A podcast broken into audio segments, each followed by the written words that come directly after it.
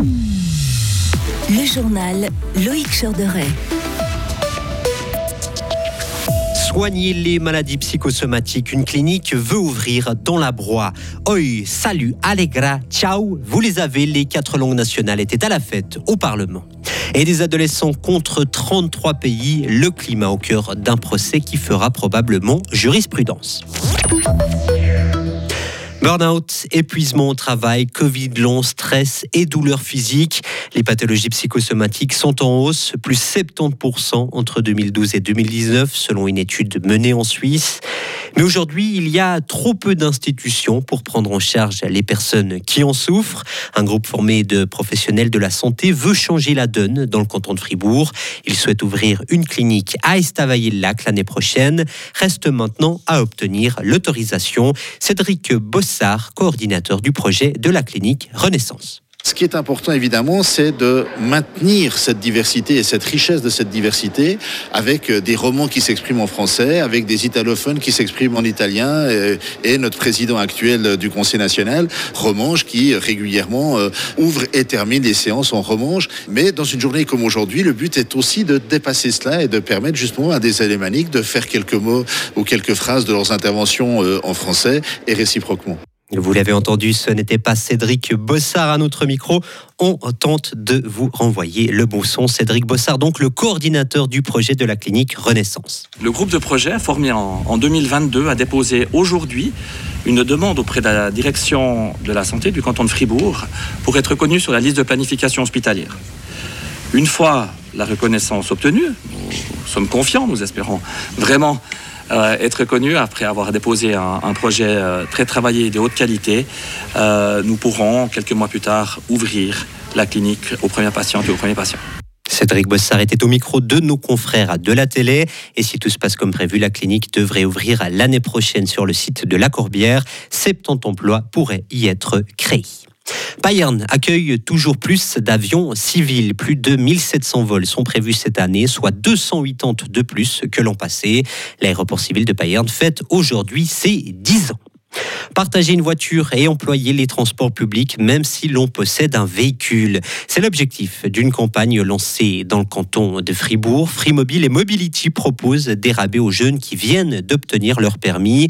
Les deux entreprises disent vouloir sensibiliser les jeunes à l'utilisation des transports publics et au partage de voitures qui sont les parlementaires fribourgeois qui défendent le mieux l'environnement.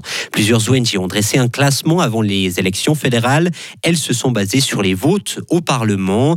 Avec 100%, c'est la socialiste Ursula Schneider-Schuttel qui dévance de très peu le vert Gérard Tondré. On trouve ensuite Valérie Piller-Carrard du PS. Les parlementaires fribourgeois qui sont le plus opposés à la protection de l'environnement selon ce classement sont l'UDC Pierre-André Page puis la PLR Johanna Gapani.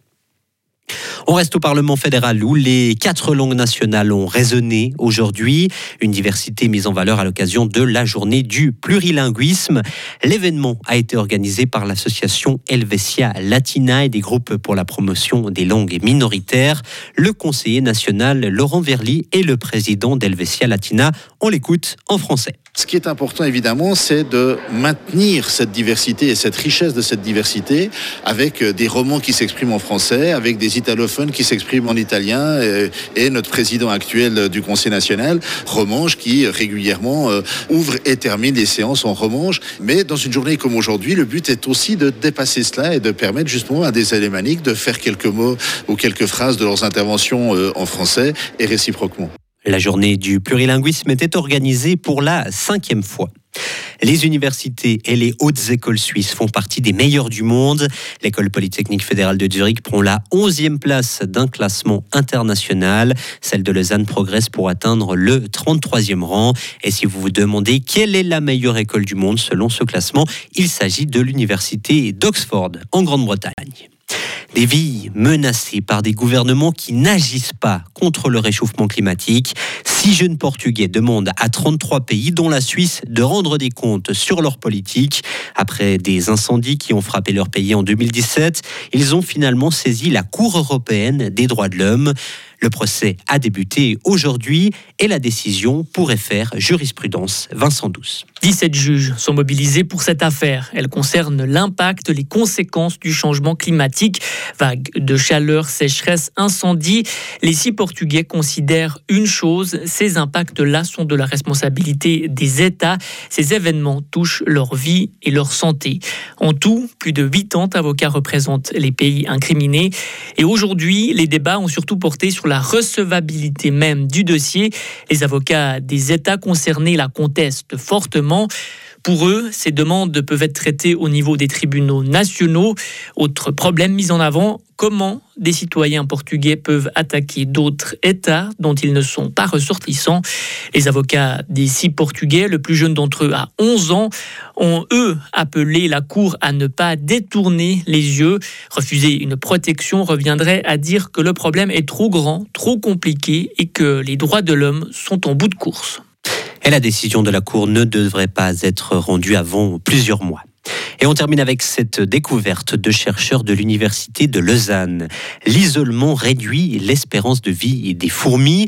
Les analyses génétiques ont montré qu'après une journée seule, les fourmis sont plus stressées. Et c'est aussi le cas chez les humains, selon les scientifiques. L'isolement entraîne également divers troubles comme l'anxiété, la dépression ou encore des inflammations chroniques. Retrouvez toute l'info sur frappe et frappe.ch. La météo avec l'IRT Automobile, votre partenaire Mercedes-Benz à Payerne, là pour vous depuis 1983. Le temps de jeudi reste ensoleillé avec un ciel légèrement voilé. Le soleil sera radieux avec des températures euh, presque estivales jusqu'en début de semaine prochaine au moins. Il va faire de 12 à 25 degrés, 26 pour vendredi et puis 25 euh, également pour samedi et dimanche.